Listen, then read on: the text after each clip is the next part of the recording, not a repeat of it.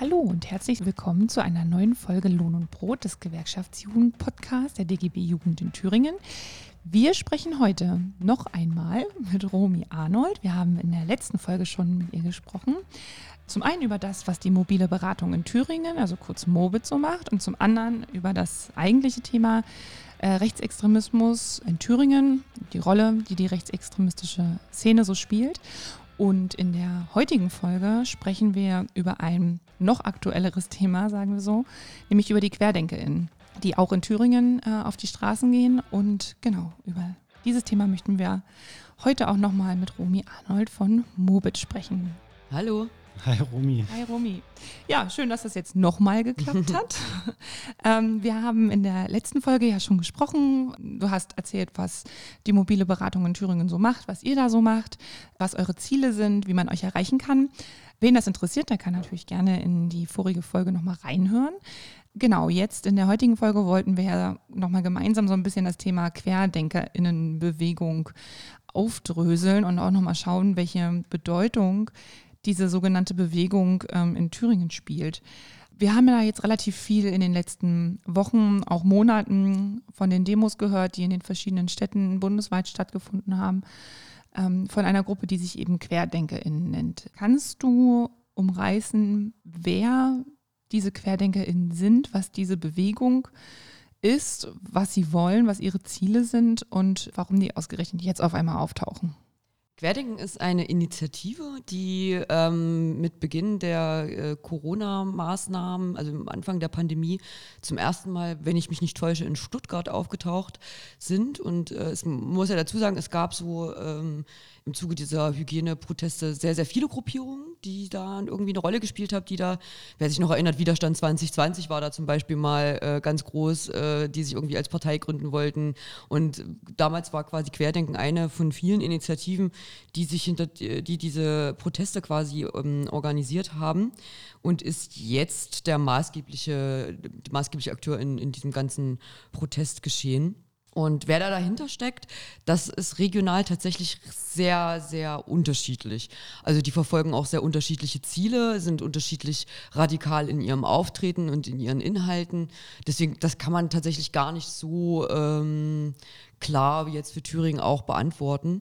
In Thüringen macht vor allen Dingen die Querdenkengruppe aus Erfurt sehr von sich reden haben, die haben am Anfang des Protestgeschehens gar nicht so eine große Rolle gespielt. Da waren die AkteurInnen, die wir jetzt ganz als maßgeblich OrganisatorInnen sehen, die waren da irgendwie mit dabei und da hat sich dann so eine Kerngruppe quasi rausgebildet, die heute äh, diese Proteste irgendwie in, in Erfurt macht. Das sieht aber jetzt zum Beispiel in anderen Regionen ganz anders aus. Da sind das ganz andere Initiativen, Neuer Schmalkaldischer Bund zum Beispiel, Hallo Meinung ähm, oder in, ähm, im, im Eichsfeld sind das äh, ganz klare QN-Anhänger, die, glaube ich, mit den Querdenkern an sich jetzt gar nicht äh, sich so in einen Topf schmeißen lassen würden. Deswegen Deswegen immer da nochmal gucken.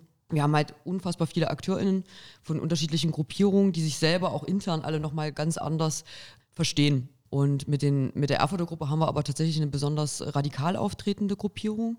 Das war zu Beginn tatsächlich eigentlich noch so ein sehr durchmischter, heterogener Protest, so wenn ich an Mai die ersten Demonstrationen denke. Und inzwischen sind dort Leute, die da ganz offen vom Systemumsturz sprechen und die ganz klar Verschwörungsmythen verbreiten, was jetzt am Anfang, als es noch eher diese Spaziergänge waren und das noch wirklich sehr durchmischt war, auch mit verschiedenen Milieus, die da aufeinander getroffen sind. Heute ist es äh, relativ klar, dass dort hier eine ähm, rechtsextreme Verschwörungserzählung mit Querdenken in Thüringen auf die Straße getragen wird.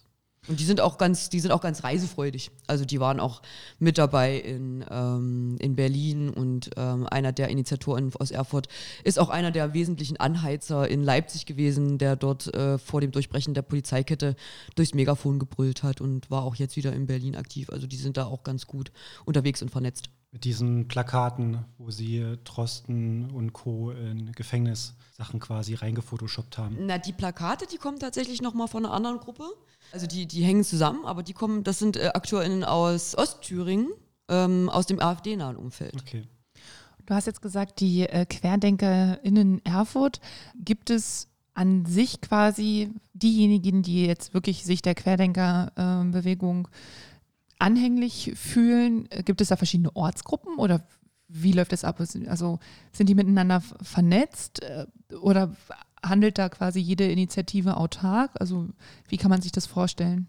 Na, sowohl als auch. Also im Prinzip reicht es, wenn ich bei mir vor Ort äh, sage, ich bin jetzt Querdenken, gib mir meine Postleitzahl, hau die davor und dann bin ich eine Querdenkengruppe.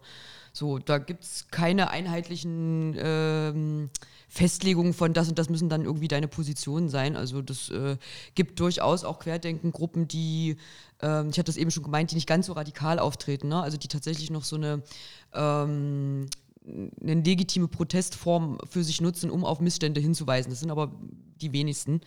Und äh, die sind natürlich alle miteinander vernetzt, nämlich über Telegram. Das ist so gerade, äh, also Vernetzung übers Internet war ja schon immer, war, ist schon seit längerem ein Thema.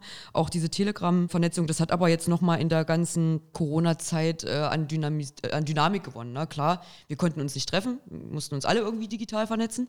Und das hat nochmal Leute irgendwie zu diesen Kanälen geführt, die vorher nicht unbedingt jetzt bei Telegram waren, die sich das also quasi auch extra dafür geholt haben, weil man auch geworben hat mit Holt durch Telegram. Und da gibt es bundesweite Gruppen von äh, Michael Ballweg, dem Initiator aus Stuttgart, der jetzt auch öffentlich sehr kritisiert wird für das, was, was er eigentlich noch so an Vernetzung macht. Äh, ich sag mal, ReichsbürgerInnen können wir vielleicht nachher nochmal drüber reden.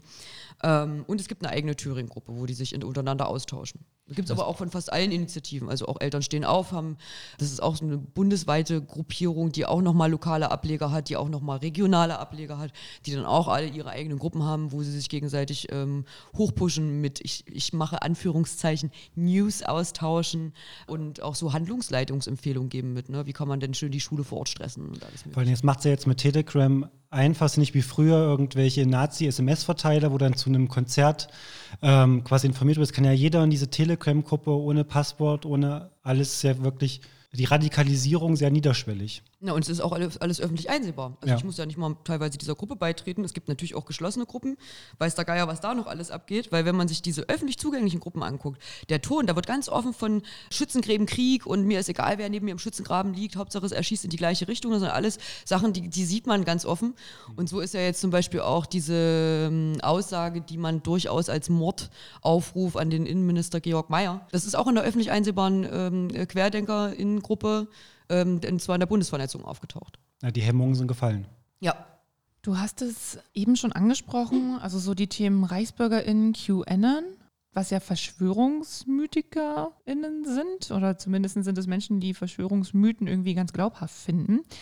Und Teile von denen, von diesen Menschen sind eben auch in der QuerdenkerInnenbewegung wo ist da allerdings der Unterschied? Weil es sind ja, wie du vorher schon gesagt hast, sind ja nicht alle VerschwörungsmythikerInnen auch in dieser Querdenkenbewegung. Vielleicht fangen wir mal kurz an, QAnon überhaupt äh, für uns zu definieren. Genau, Vielleicht kannst du das mal dazu was sagen, bevor wir die, das Netzwerk weiter aufdröseln, weil ich glaube, klar, überall geht das rum, aber was steht genau dahinter und so. Vielleicht kannst du uns da nochmal kurz einen Einblick geben. Vielleicht sowohl QAnon als auch die Reichsbürger, weil du quasi beide äh, so explizit nochmal angesprochen hast. Na, ich mache mal den Bogen sogar noch größer, weil ich würde quasi an diesen beiden einfach auch mal so ungefähr im Groben erklären, wie so ein Verschwörungsmythos funktioniert. Ja, super. Es fällt auf, ich rede von Mythen. Das ist, äh, geht einem, man hat so dieses Verschwörungstheorie, den Begriff eigentlich schon so, so habitualisiert. Wir reden aber von Verschwörungsmythen oder Verschwörungserzählungen oder von Verschwörungsideologen, die das verbreiten. Warum? Ähm, weil eine Theorie ist, ist erstmal ein wissenschaftlicher Begriff. Also der, man kann die widerlegen, man, die sind faktenbasiert und so weiter und so fort. Und das sind eben alle diese Mythen und Erzählungen nicht. Wichtig finde ich immer nochmal abzugrenzen, also nicht alles ist irgendwie gleich ein Verschwörungsmythos. Es gibt da von Michael Butter ein ganz gutes Buch, das ist ein äh, Forscher, der hat sich damit sehr lange auseinandergesetzt und der hat mal so drei Merkmale herausgestellt, woran erkenne ich, also was ist eigentlich ein Verschwörungsmythos und ein Verschwörungsmythos ist auch nur das, was ungefähr diese drei Kriterien erfüllt. Und das heißt, äh, nichts ist wie es scheint, alles ist miteinander verbunden und nichts geschieht durch Zufall. Oder, um das mal noch ein bisschen plastischer zu machen, der Aufbau einer, eines jeden Verschwörungsmythos ist im Ungefähren gleich. A ist nicht gleich A. Es kann ein Ereignis sein oder äh, nehmen wir ein Ereignis wie jetzt auch größer, der Klimawandel oder sonst irgendwas. Also A ist nicht gleich A. A wird durch eine Verschwörungsgruppe V initiiert und gesteuert und diese Verschwörungsgruppe V verfolgt Ziele Z. So, das ist jetzt so die Formel. Da ist alles drauf aufgebaut und wenn man jetzt quasi sich auch die Kritik, die auch unter anderem bei Querdenken ähm, äh, gefahren wird an bestimmten Maßnahmen, da muss man schon sagen, manches davon ist legitime Kritik, manches davon geht aber schon in, eine, in einen Verschwörungsmythos, manches ist auch te teilweise einfach menschenverachtend. Ne? Das ist, ich finde das wichtig, dass äh, immer Dinge beim Namen zu benennen und da auch diese Klarheit drin zu haben. So, und jetzt erinnere ich mich im Frühjahr, als ich irgendwann diesen ähm, Beitrag von Xavier Naidu gesehen habe, wo der ganz schlimm in die Kamera geweint hat und dort irgendwas von befreiten Kindern und Adrenochrom ge gelesen hat und ich mich dann informiert habe, wovon der da, da eigentlich spricht. Und ich habe noch total belustigt Freundinnen von mir geschrieben und meinte, oh, ihr werdet es nicht glauben, weil wir waren früher mal alle J.Y. Naidu-Fans. ähm, ihr werdet es nicht glauben, das ist das Absurdeste, was ich jemals gehört habe. Ne? Ich hätte mir nicht im Traum vorstellen können, dass dieser Verschwörungsmythos eine so breite, also dass er so verbreitet und so im Kommen ist. Also der hat ja unfassbar viele Anhänger. Also kommt eigentlich aus den USA. Ich, 2017 ungefähr ist der aufgetaucht, auch auf einem sogenannten Imageboard. Das ist sowas wie ein Forum, wo man sich im Prinzip Bildchen austauscht. Gibt es aber noch ähm, bestimmte Unterforen, die sich damit Politik beschaffen, aber das würde jetzt zu weit gehen. Also ähm, also Reddit und 4chan. Genau, Reddit, 4chan, 8chan, 8kun, da gibt es ja ganz viele. Genau, und dort tauchte das erste Mal diese Erzählung auf, die im Ungefähren so geht. Es gibt einen Deep State, in den USA vor allen Dingen. Der wirkt natürlich auch global. Das heißt, die Regierung, die wir sehen, das ist im Endeffekt gar nicht die Regierung, denn es gibt eine Regierung innerhalb der Regierung. Das ist eigentlich, das ist ein spätestens äh, seit den Weisen von Zion-Verschwörungen, ähm, die ja auch zum Holocaust untereinander geführt haben, ist diese Erzählung schon sehr alt und eigentlich, eigentlich immer antisemitisch konnotiert, weil hinter diesem Deep State stehen meistens die Juden. So, das braucht man gar nicht aussprechen, das wissen diejenigen, die diesen ähm, Mythos glauben. Auf jeden Fall, es gibt diesen Deep State und äh, die, das betrifft nicht nur die Regierung, das betrifft auch irgendwie Hollywood, die Medien und die Eliten. Und die haben ein Netzwerk, um erstmal die neue Weltordnung äh, an sich zu reißen. Und jetzt kommen wir zu dem spezifischen QAnon-Ding. Die haben kleine Kinder oder Kinder an sich gefangen genommen, nehmen ihnen Blut ab, weil in Kinderblut der Adrenochromanteil sehr hoch ist und dieses Adrenochrom nehmen die Menschen zu sich, um sich zu verjüngen. Also Bill Gates. Auch unter anderem, ja, Bill Gates ist da, der taucht da ähm, auch unter anderem drin auf. Und das ist, also erstmal denkt man sich, oh mein Gott, das ist ja wirklich total absurd. Aber der, diese Erzählung ist halt sehr, sehr unglaublich gefährlich, weil dieses Menschen quälen Kinder, foltern Kinder und trinken ihr Blut. Auch das ist eine Erzählung, die gibt es schon lange. Und auch da waren früher die Juden quasi äh, diejenigen, die dort als Täter identifiziert sind. Also der knüpft quasi auch ein bisschen an. Und es ist natürlich die Erzählung von dem absolut ultimativen Bösen. Das heißt, wenn ich wirklich glaube, dass es einen Deep State gibt, der in allererster Linie Kinder foltert und deren Blut trinkt, dann erhöht das für mich als derjenige, der das glaubt, auch den Handlungsdruck, total dagegen was zu tun. So, das wäre jetzt der QAnon. Und äh, den gibt es in, in, verschiedensten äh, Formen und Ausweitungen, aber der funktioniert eben genau nach diesem Muster, zu sagen, A ist nicht gleich A, also weder dieser, also dieser Staat ist quasi kein Staat, die Regierung ist nicht die Regierung, es gibt da eigentlich was ganz dahinter, nämlich diese Verschwörungsgruppe V und die verfolgen bestimmte Ziele und sei es nun mal in dem Fall ähm, die neue Weltordnung zu errichten und Kinderblut zu trinken. Und bei den ReichsbürgerInnen ist das nochmal ein bisschen was Gesondertes, weil die quasi davon ausgehen, dass es keinen deutschen kein Deut also die, die Regierung ist nicht legitim, es gibt eigentlich keinen Staat, es gibt keine legitime rechtliche Staatsform. Deswegen kein Friedensvertrag. Wir, genau, es gibt keinen Friedensvertrag, sowieso nicht.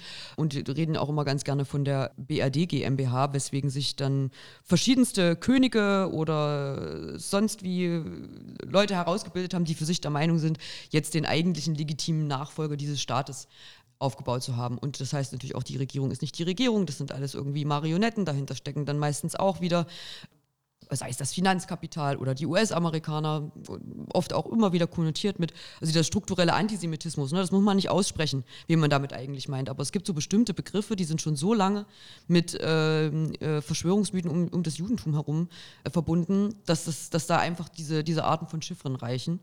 Und äh, genau, das werden jetzt mal so zwei grobhaft skizziert, die da unterwegs sind. Wir sehen da aber noch sehr viel mehr. Wir sehen noch die, die Impfgegnerinnen und so weiter und so fort. Ja, vor allem, wenn man sich alle mal einzeln betrachtet, ist ja ganz viel Widersprüche in sich. Von der einen mit, die wollen alle chippen, von der anderen, die wollen die Weltbevölkerung massiv dezimieren. Wo wenn man sich einzeln das betrachtet, ja schon ähm, man auffällt, dass da irgendwo ein Fehler in dieser, in dieser Riesenlüge ist. Na, es gab mal eine Forschungsstudie am ähm, Anfang der Corona-Krise, die haben tatsächlich herausgefunden, dass die gleichen Menschen, die davon ausgehen, dass Corona eine Lüge ist und der gar nicht existiert, auch daran geglaubt haben, dass er von den Chinesen erfunden ist. Also äh, er hergestellt wurde, bewusst hergestellt wurde. Also das ist natürlich ein Widerspruch, der ist ja, kann ja gar nicht krasser sein. Entweder glaube ich, er gibt es und ihn hat jemand quasi künstlich geschaffen oder ich glaube, es gibt ihn nicht. Aber das ist ähm, tatsächlich etwas, das gar nicht mal so selten ist bei Verschwörungsgläubigen, dass sie auch tatsächlich ähm, eigene Widersprüche gar nicht als solche erkennen. Ja, oder er ist nicht tödlich und ist lapidar, aber mit dem Virus wollen sie die Weltbevölkerung dezimieren. Oder so, genau. Okay, also du hast jetzt diese zwei Verschwörungsmythen mal rausgegriffen und erklärt. Erstmal vielen Dank dafür, auch für diese ziemlich kurze, ziemlich einprägsame äh, Erklärung, was ein Verschwörungsmythos überhaupt ist, also was ihn so charakterisiert. Und Teile dieser Verschwörungsmythen finden sich ja auch in der Querdenkerbewegung wieder. Manchmal mehr, manchmal weniger. Gerade aber, was du jetzt als letztes sagtest, so Corona gibt es nicht oder Corona ist erfunden oder es ist gar nicht so gefährlich, ist ja auch zumindest ein Gerücht, was sich dann in Teilen auch ganz gut hält in dieser Bewegung. Die Frage ist, wenn ich jetzt einfach nur behaupte, Corona ist gar nicht so tödlich oder Corona ne, ist, ist gar nicht so schlimm, es ist einfach nur eine Grippe, was ja tatsächlich relativ viele in dieser Bewegung sagen. Würde das alleine schon als Verschwörungsmythos zählen, wenn ich sage, nö, ist doch eigentlich nur eine Grippe, daran sterben auch Menschen, ist überhaupt nicht so gefährlich? Ich würde sagen, das alleine reicht noch nicht aus, um ähm, dass ich das als Verschwörungsmythos bezeichne. Da müsste schon irgendwie, da würde sich zum Beispiel lohnen, mal zu hinterfragen mit, okay, warum glaubst du dann, ist die politische Strategie dann da eine andere oder was sagst du dann zu den oder Blick, Blick über den Tellerrand in anderen Ländern sind sehr, sehr viele Leute gestorben, sind, äh, war die Lage um einiges dramatischer, als das jetzt zum Beispiel in Deutschland der Fall war, Gott sei Dank. Und dann kommt es wirklich darauf an, was steckt dann da irgendwie so dahinter. Und ich würde mich auch immer so ein bisschen davor hüten, jetzt in so eine virologische Fachdebatte einzusteigen. Ich lehne das sehr ab. Das wird, ich würde das auch niemandem raten, mit jemandem, der dezidiert an einen Verschwörungsmythos glaubt, so eine Fachdebatte zu führen, weil ein überzeugter Mensch davon, dass 9-11 ein äh, Inside-Job war, der wird ja auf den Punkt genau sagen können, wann Stahl schmilzt und warum das dann alles nicht so richtig hinhaut. Und bei diesem ganzen Corona-Thema ist das ja alles noch komplizierter, weil ich habe von Biologie keine Ahnung. Äh, schlimmer wird es dann auch, wenn wir über Viren oder sonst irgendwas reden. Ich würde einfach sagen, also wenn 95 Prozent der ExpertInnen der Meinung sind, dass es eine sehr gefährliche Sache ist, dann ist das wahrscheinlich so. Und wenn irgendjemand für sich aber entschließt zu sagen, ich glaube, das ist nicht so schlimm, wo, wo es dann auch dort einfach stehen bleibt, dann würde ich sagen, okay, das kann ich aushalten, wenn mein Gegenüber so ist, solange fände es dann nur problematisch, wenn man, wenn das dann in bestimmtes Verhalten oder in Ignoranz äh, umschlägt, weil ich mir ich ja dann immer so die Frage stelle, okay, aber was ist, wenn du dich irrst? Na, wenn wir uns irren, die wir denken, dass dieser Virus sehr gefährlich ist und, und das stellt sich heraus, ist gar nicht so, dann haben wir halt äh, natürlich ein Problem mit unserer Wirtschaft und sind da in Erklärungsnot, aber ich finde, das ist besser aushaltbar, als äh, zu sagen, okay, wir haben es jetzt auf zu, leider auf die leichte Schulter genommen und sterben ganz viele Menschen. Mhm.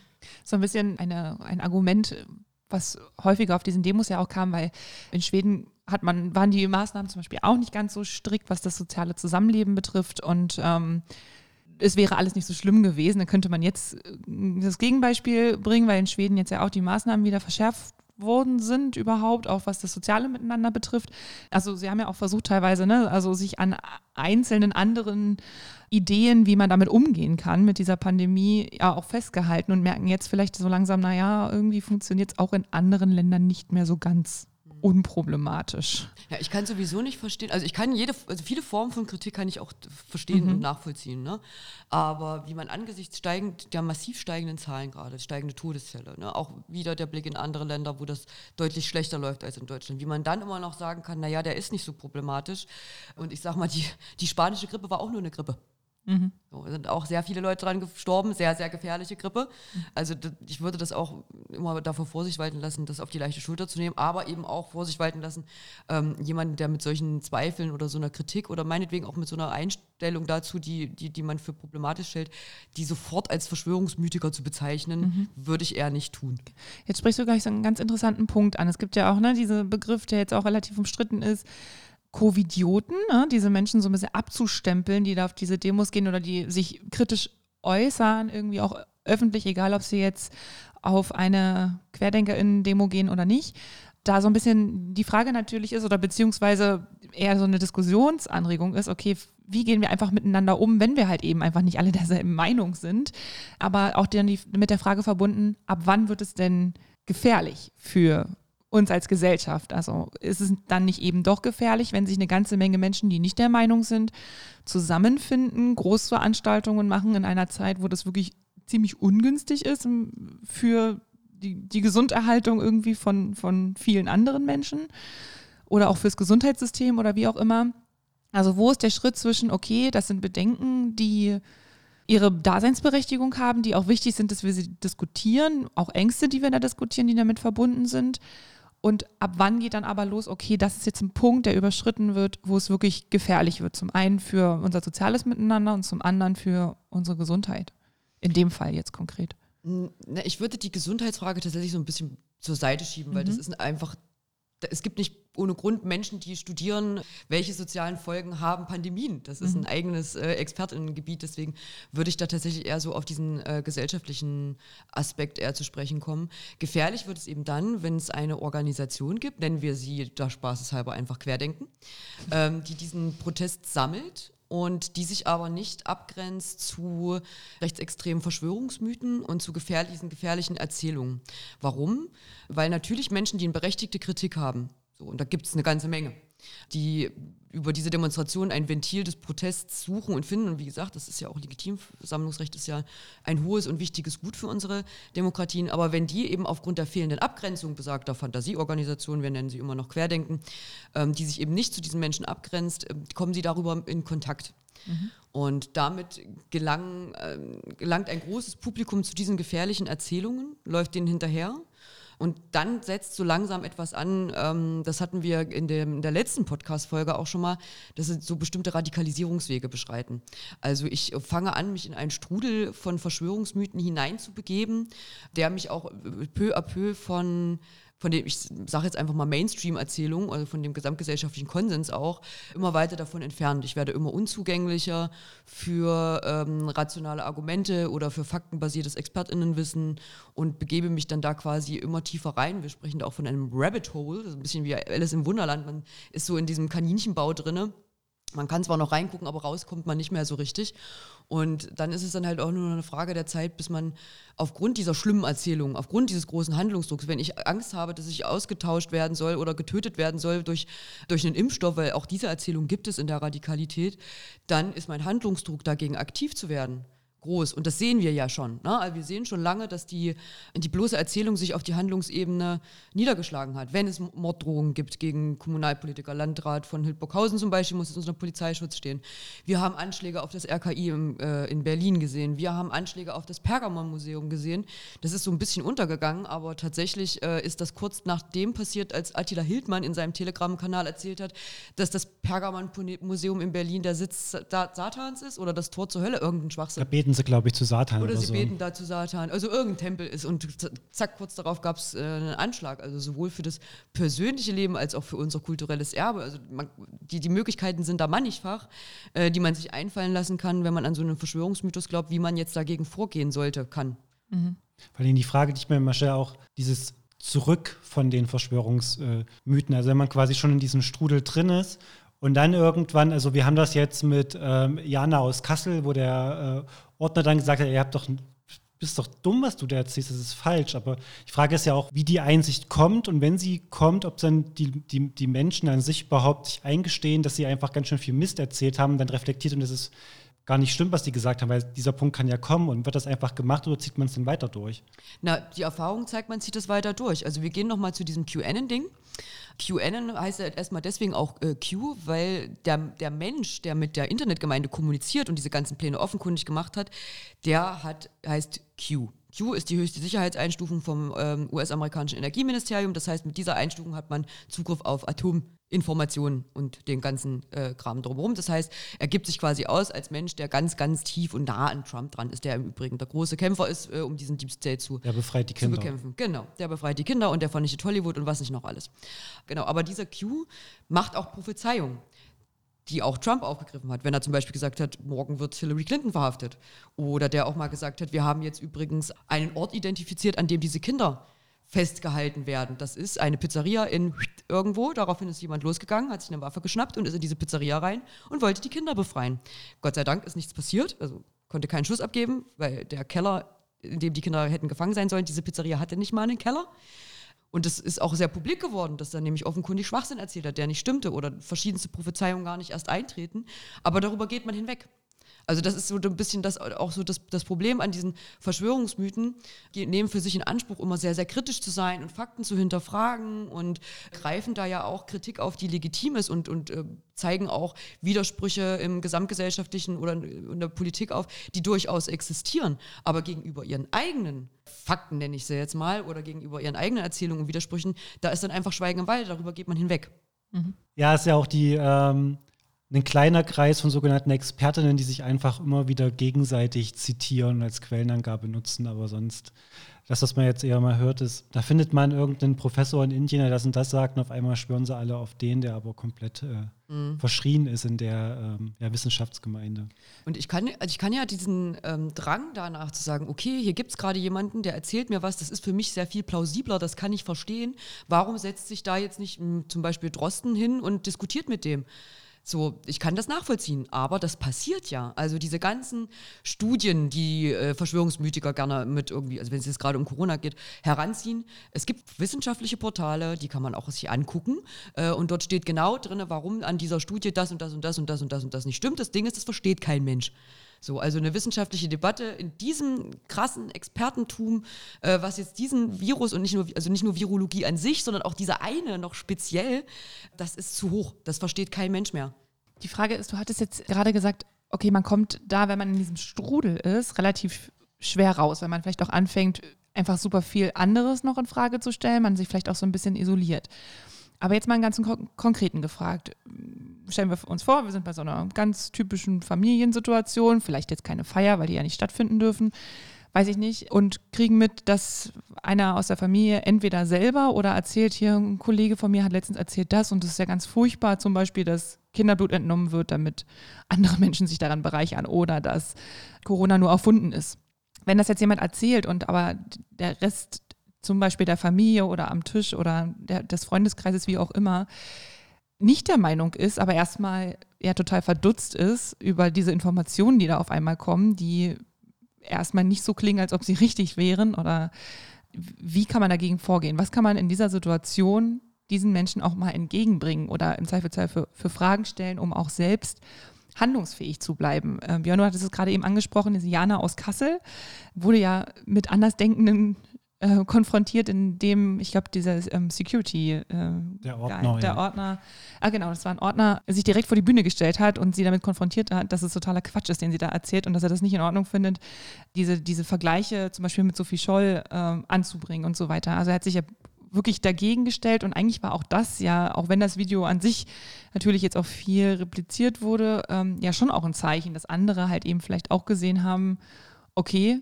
der stellt sich dagegen, das ist mutig, der wurde dann von anderen irgendwie da weggezerrt, aber der hat erstmal gesagt, dass er das nicht in Ordnung findet und dass er dafür nicht Ordner sein möchte. Was würdest du in solchen Gesprächssituationen, auch im privaten Umfeld, empfehlen? Also kannst du da was empfehlen, was einem helfen kann, selber noch handlungsfähig zu sein, als jemand, der dem gerne was entgegensetzen möchte? Da muss man, glaube ich, so ein bisschen unterschiedlich drauf antworten. Also was, was, was du jetzt quasi aufgemacht hast, sind schon mal so zwei Felder zu sagen, geht, also wer steht hier gerade vor mir? Mhm. Ich, ich, rede mit meiner Tante, die so plötzlich sowas erzählt, natürlich ganz anders als mit irgendjemandem auf der Straße. So generell ist an sich Widerspruch, eigene Position beziehen ähm, immer wichtig. Das würde ich generell immer allen raten. Es sei denn, man stellt auch fest, dass das vielleicht für die eigene persönliche Schutz, das eigentlich persönliche Schutzempfinden gerade nicht so eine gute Idee ist.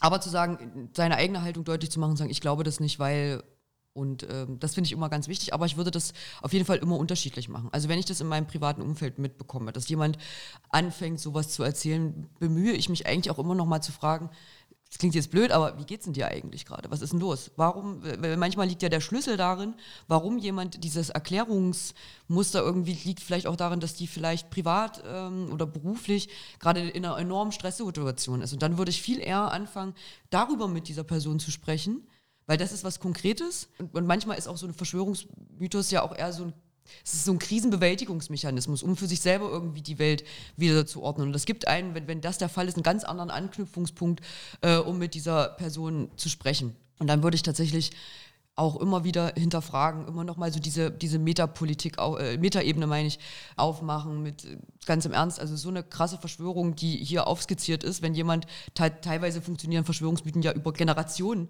äh, die das irgendwie fortgefahren haben müssen, äh, wenn die so geschickt sind, erstens würdest du das dann wahrscheinlich nicht wissen und deine 20 anderen Kumpels, mit denen du in Erfurt auf dem Domplatz stehst.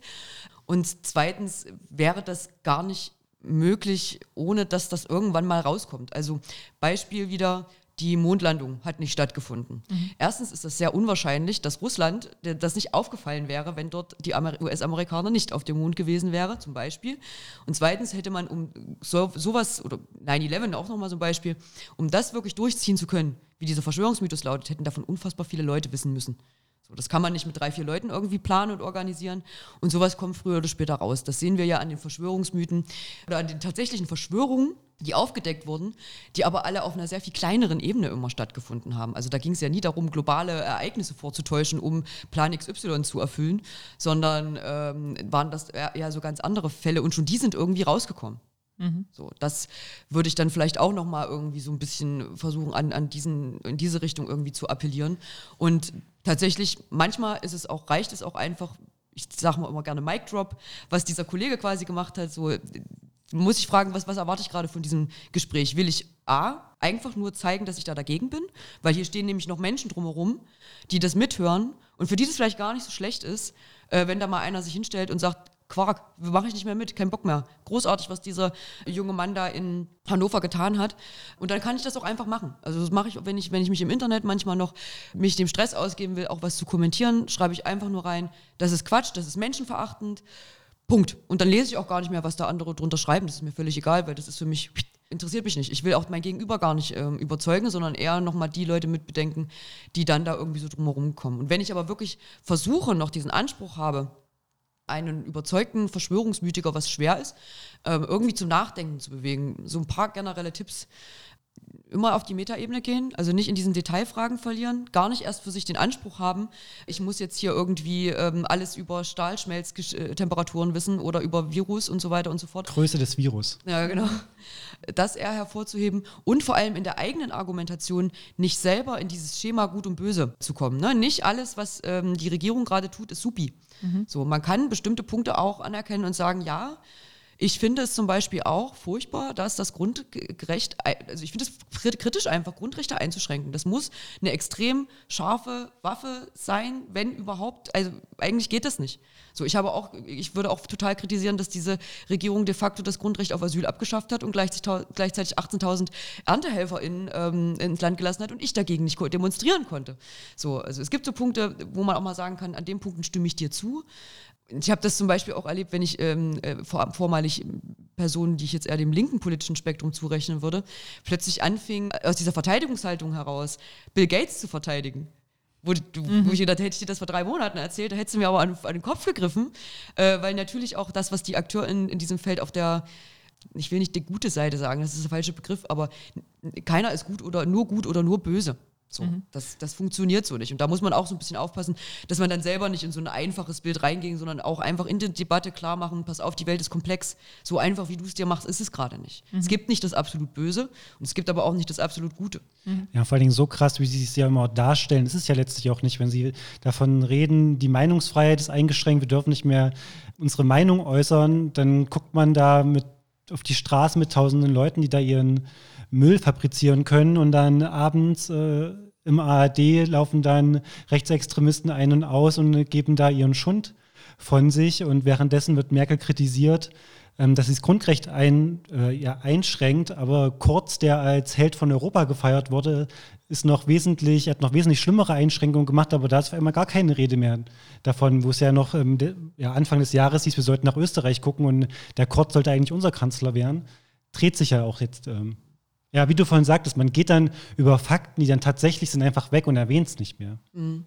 Und das, was einen auch so ein bisschen, muss man auch aufpassen, dass man nicht zu wütend wird, ne? Aber was mich zum Beispiel sehr fuchsig macht, ist so die Tatsache, dass die sich jetzt verkaufen als die SchützerInnen des Grundrechts oder des Grundgesetzes, gehen gleichzeitig aber mit Leuten auf die Straße, die sagen, es gibt das gar nicht, es gibt gar, keine, äh, gar kein Grundrecht, so, das ist ja eh alles illegitim, dieser ganze Staat ist illegitim, die Le mit Leuten auf die Straße gehen, die Reichsflaggen zeigen, die, also in welcher Welt ist die Reichsflagge denn bitte ein Zeichen, ähm, die haben die ja wirklich ernsthaft erzählt, die haben gesagt, die Reichsflagge, die wird immer nur missgedeutet, ja. das ist eigentlich die Farbe der Freiheit, nee, niemals gewesen, also entweder ist es, bezieht man sich da positiv aufs Kaiserreich oder auf die äh, Nazi-Zeit, in keiner Weise ist das jetzt irgendwie das Zeichen für Demokratie.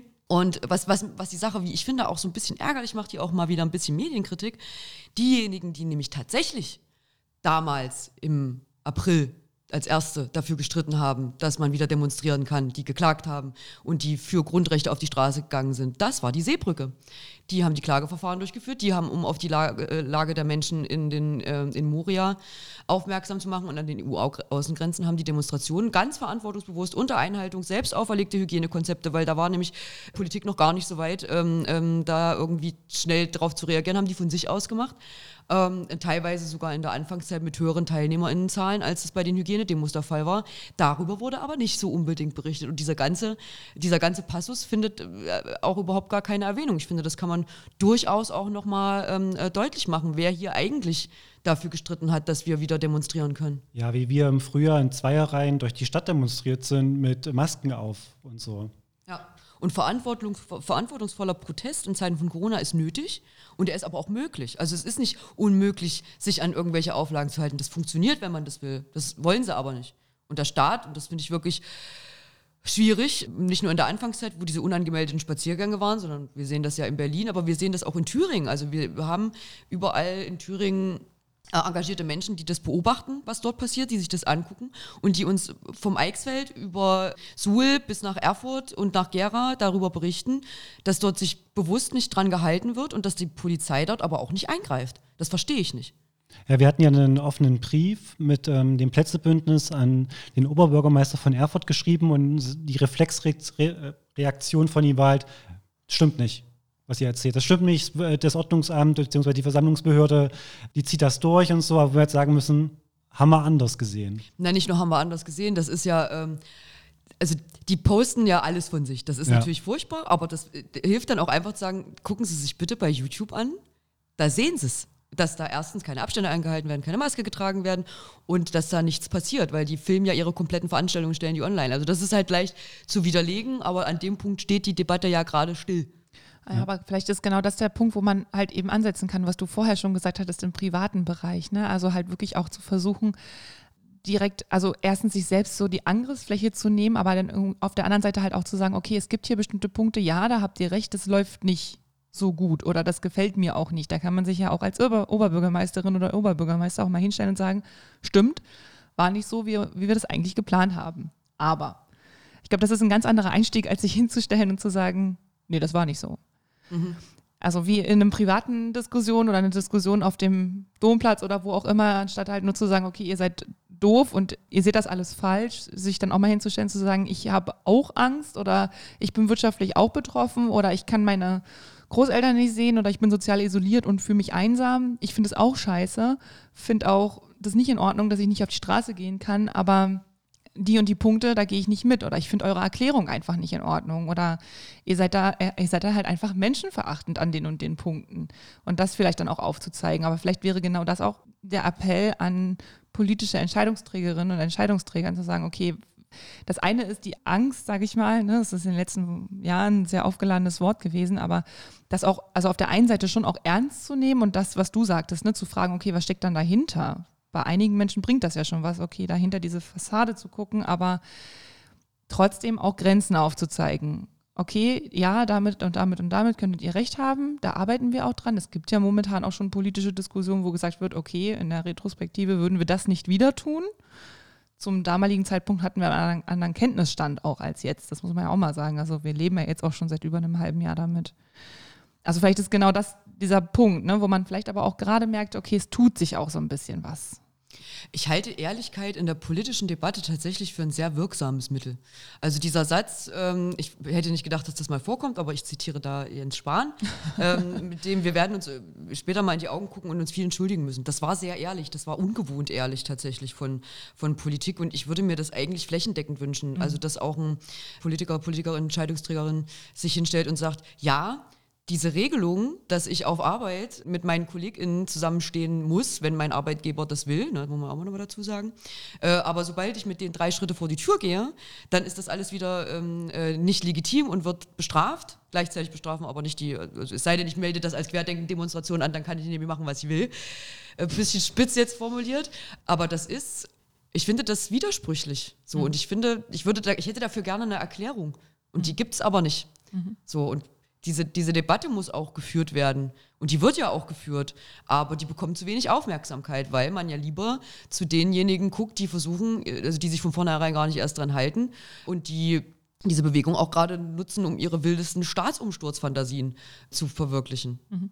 Da sprichst du sozusagen wieder auch die Rolle der Medien an, nicht wahr? Also das eine war ja so, dass du wünschst dir die Ehrlichkeit aus politischer Ebene sozusagen, aber auf der anderen Seite auch dahin zu gucken, dass wenn solche Diskussionen oder solche Entschuldigungen oder wie auch immer angesprochen werden öffentlich, dass das dann aber auch an die Öffentlichkeit zugänglich gemacht wird. Naja, das ist immer leicht, die Medien dann davor zu schalten, aber mhm. die kanalisieren ja im Endeffekt auch nur, was so in der gesamtgesellschaftlichen Debatte von sich geht. Die steuern das ja nicht unbedingt. Ja. Also ich würde mir das eigentlich von uns allen wünschen. So, ich muss das auch, muss ich auch ganz selbstkritisch sagen, ich muss auch manchmal mir selber auch vergegenwärtigen, dass wir hier wirklich von einem kleinen ganz kleinen Prozentsatz reden und ich mache das mal plastisch. Also wir haben in der Hochzeit dieser Spaziergänge, das war so Mitte, Ende Mai, hatten wir keine Demonstration, die größer war als 750 Menschen. Mhm. So, also wir hatten lokal thüringweit 1500. Das klingt auch erstmal viel, aber es ist thüringweit. Und jetzt erinnern wir uns doch mal an das Mobilisierungspotenzial, das es bei diesen flüchtlingsasylfeindlichen Demonstrationen 2015, 2016 gab. Da wissen wir, was hier, was, wie, wie hoch so ein Potenzial für menschenfeindliche Einstellungen ist. Und wir, hier sind das sehr, sehr wenige Leute. Also in Erfurt, ernsthaft, die größte Demo dort waren ungefähr 500, 600 Leute. Das ist wenig. Und das ist auch wenig, wenn wir uns angucken, wie viele stimmen denn eigentlich der Politik zu. Das sind sehr viele. Mhm. So, also diesen, auch selber mal diesen Fokus irgendwie rauszukriegen, weil man beschäftigt sich ja selber. Also es ist auch immer leicht, sich über so Leute wie, wie äh, diese Jana aus Kassel jetzt irgendwie nochmal so ein bisschen lustig zu machen, aber mit dieser ganzen Aufmerksamkeit, die das bekommt, trägt man ja auch dazu bei, dass das irgendwie größer geredet wird als man selbst. Nun ist es aber dann immer dieser schmale Grad mit, ich kann es aber auch nicht ignorieren und natürlich muss ich es problematisieren, wenn dort jemand sich ernsthaft hinstellt und für sich das Erbe der Widerstandskämpfer der NS-Zeit einfordert, indem man sagt, ich bin, ich bin da genauso. So, das muss man irgendwie skandalisieren. Aber den goldenen Weg haben wir da, glaube ich, alle noch nicht gefunden, wie das irgendwie gehen kann. Aber da dachte ich eigentlich, dass wir nach Pegida, was auch viel hochgeschrieben war, hatte ich eigentlich eher die Hoffnung, wir sind da schon ein bisschen weiter und erprobter. Sind wir aber nicht. Mhm. Was hoffst du dir denn, was wir daraus lernen können. Also speziell jetzt aus dieser Diskussion darüber diskutieren zu müssen, Dinge auch mal ansprechen zu müssen, die unbequem sind, auf der anderen Seite aber vielleicht auch ein paar Zugeständnisse zu machen. Im Prinzip genau das, was ich meinte mit ehrlicher Debatte. Mhm. Also Transparenz ist unfassbar wichtig, weil das hilft, sehr Verschwörungsmythen einzudämmen. So mal ehrlich sein. Und das vermisse ich manchmal, weil Politik gerne für sich den Anspruch hat, fehlerlos sein zu wollen und bloß keine äh, Fehler irgendwie einzugestehen, wobei man ja auch manchmal gar nicht von Fehlern reden kann, sondern eher so von, von Nichtwissen. Mhm. Und sich vor allen Dingen mit denjenigen an einen Tisch zu sitzen, die die Menschen vertreten, die wirklich Probleme haben. Also DGB sehe ich da zum Beispiel. Ne? Also gewerkschaftliche Organisationen sind diejenigen, die sehr viel besser für die ArbeitnehmerInnen sprechen kann, als das eine Querdenken-Initiative. Oder um jetzt mal von einem bereits institutionalisierten Beispiel wegzugehen, ähm, die Kulturbranche leidet sehr. Und die haben eigentlich auch kein Sprachrohr gehabt, weil für die gibt es jetzt nicht so eine krasse Lobbyorganisation. Aber die haben eine eigene Initiative Alarmstufe Rot gegründet, um genau das auch zu kommunizieren, um dafür zu streiten und da auch ähm, Erfolge mitzufeiern. Ich meine, klar, das ist für alle trotzdem immer noch nicht zufriedenstellend, aber das geht. Also, und das ist ja gar nicht der Anspruch, den Querdenken hat. Also hier geht, denen geht es ja gar nicht darum, irgendwelche politischen Forderungen zu formulieren. Die sagen, wir, wir, wir, wir erkennen eine gewisse Gefährdungslage an, wir gucken, wo wir zueinander kommen ähm, und wo wir irgendwie auch vielleicht einen wie auch immer gearteten Kompromiss oder eine Verständigung hinbekommen. Darum geht es denen nicht.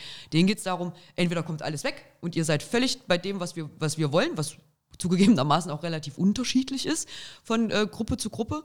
Oder wir protestieren so lange, bis der Systemumsturz kommt, um es jetzt mal zugespitzt äh, quasi mhm. zu formulieren. Mhm.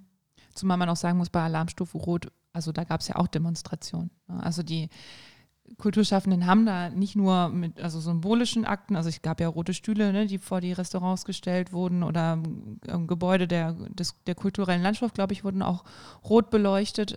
Aber sie waren halt eben auch auf der Straße und haben sich laut gemacht, auch mit gutem Recht, ne? aber halt eben mit einem anderen, mit einer anderen Brille oder vielleicht auch mit, also mit einer anderen Sprache und mit, mit anderen Gestiken auch, die, als die die Querdenker halt eben benutzen. Ja, also sowieso auch ein ganz anderes Ziel. Also ja, genau davon. Aber, also mir, also mir ging es darum, sozusagen auch nochmal zu sagen, okay, also man, man kann auf die Straße gehen, man äußert seine Meinung, man kann auch, also und, und es ist auch richtig dann zu sagen, ich bin hier betroffen und uns geht es nicht gut und ich möchte, dass ihr das ändert und das, also das Anliegen an die Politik auch zu äußern. Nur kommt es auch darauf an, mit wem man dann auch auf die Straße geht. Und ja, das, das ist halt immer das, ich denke da an den, ich weiß gar nicht, war das im Sommer früher, den älteren Mann, der da von Kamerateam mega geweint hat, völlig fertig war, weil er quasi, sein, ich glaube, seine, seine Frau in, in der Pflegeeinrichtung wochenlang nicht sehen durfte, wo alle haben mitgefühlt, es war richtig krass zu sagen, ja, du hast halt mega recht, aber guck rum, mit wem du demonstrierst, das sind nicht mit den Leuten, also die Leute teilen nicht das, was du willst, sozusagen. Und das ist, glaube ich, dass man die Leute nochmal sagen muss, schaut einfach mal auf einer Demo, wer links und rechts von euch steht und ob ihr wirklich mit denen auf der Straße sein wollt. Ja, das war tatsächlich so, dieses Video hat mir wirklich das Herz gebrochen. Ich habe da so mitgefühlt, weil ich habe auch, eine, meine Großmutter kann ich auch nicht besuchen, also man konnte mal draußen spazieren gehen, ne? aber ich konnte das, mir hat es wirklich im Herzen wehgetan, weil der ja dann auch noch so angeschrien wurde, weil ja, dann kam ja jemand, meinte, oh, red nicht mit der Lügenpresse und äh, dann irgendwelche Verschwörungssachen äh, rumgepalabert und er dann meinte, ja, man muss aber schon noch vernünftig sein und dafür dann richtig angegangen wurde. Also das ist ein so symbolisches äh, Video auch dafür, aber ich würde auch nicht allen das war ja tatsächlich noch am Anfang des Prozesses, das war ja. dieser, äh, das war glaube ich sogar Anfang Mai, das große Ding mhm. in Gera. Mhm. Es war am Anfang tatsächlich relativ schwer einzuschätzen, wer ist denn da eigentlich alles so unterwegs und wer steckt denn da dahinter. Das ist ja ganz bewusst auch gehalten worden. Wenn da kein Anmelder vorliegt, kann ich auch schwer was zu dem Hintergrund dieser Demonstration sagen. Wenn es kein Forderungspapier gibt, so diese, diese, diese breite Anschlussfähigkeit, äh, die da zu Beginn war, ähm, ich würde das gar nicht mal so sehr kritisieren, wenn da Menschen sich angeschlossen haben und gesagt haben, ich habe Kritik und ich habe hab einen Belang und ich leide und sonst was und ich möchte diesen Protest auf die Straße tragen. Aber im Laufe der Monate ist es ja dann deutlicher geworden, wer da eigentlich dahinter steckt und wie. Also ich würde jedem, der jetzt auf der Demonstration ist, neben sich die Reichsklage und vorne jemanden, der sagt, wir liegen alle im Schützengraben und müssen in die gleiche Richtung schießen, der dann sagt, na, ich bin aber nur ein Kritiker, das würde ich jemanden nicht mehr durchgehen lassen. Ja. Da sind wir jetzt inzwischen schon weit genug, um zu wissen, was da eigentlich dahinter steckt. Zumal es ja nicht die Möglichkeit gibt, als dass man nicht einfach unter einem anderen Namen mit anderen Anliegen sozusagen seinen Protest nicht trotzdem kundmachen könnte. Also man könnte das ja auch unter weiß ich nicht, einer anderen Form von Initiative trotzdem auch kundtun und das versuchen auf die Straße zu tragen. Man muss es ja nicht unter den Deckmantel Querdenken tun oder ne, zu den Tagen dann irgendwie. Also man kann das halt einfach auch anders machen und nicht unter diesen Namen, wenn man sich daran wirklich stören würde. Okay, also super spannend. Ich glaube, wir könnten noch zwei Stunden darüber reden. Aber ich könnte noch ganz viele schöne neue andere Verschwörungsmythen erzählen, aber äh, irgendwann wird man da ja auch wahnsinnig. ja, und vielleicht heben wir uns das auch auf für eine weitere Sendung, für eine dritte Sendung mit Romy Arnold. Mal gucken, alle guten Dinge sind drei. Ähm, aber vermutlich für heute machen wir erstmal Schluss damit. Ähm, Romy, vielen Dank, dass du dir die Zeit genommen hast. Sehr, sehr gerne. Danke für das angenehme Gespräch. Ja, gerne. Ja, ähm, zwei Folgen draus entstanden, wir ein paar Stunden mit Abstand im Büro sitzen. Ja, ja hört euch auf jeden Fall die erste Folge nochmal an, ähm, wenn ihr sie noch nicht gehört habt. Ist für den Einstieg natürlich super. Ansonsten in so einen Show Notes steht auch nochmal äh, die Kontakte von Romi und äh, andere sinnvolle Links, die wir noch so haben. Romi schickt uns bestimmt noch was, hat noch äh, gute ähm, ja, Buchvorschläge oder Autoren gesagt, wo man nochmal nachlesen kann. Ganz genau. Also wir haben eine Menge Stoff nachzuholen, vorzuholen, wie auch immer, für Fall. den nächsten Podcast und von diesem hier noch eine Menge nachzulesen. Und ansonsten, ja, vielen Dank fürs Zuhören und bis zum nächsten Mal. Dann tschüss. Tschüss. Tschüss.